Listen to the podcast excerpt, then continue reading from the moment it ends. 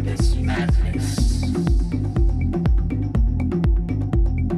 You'll never want to come back.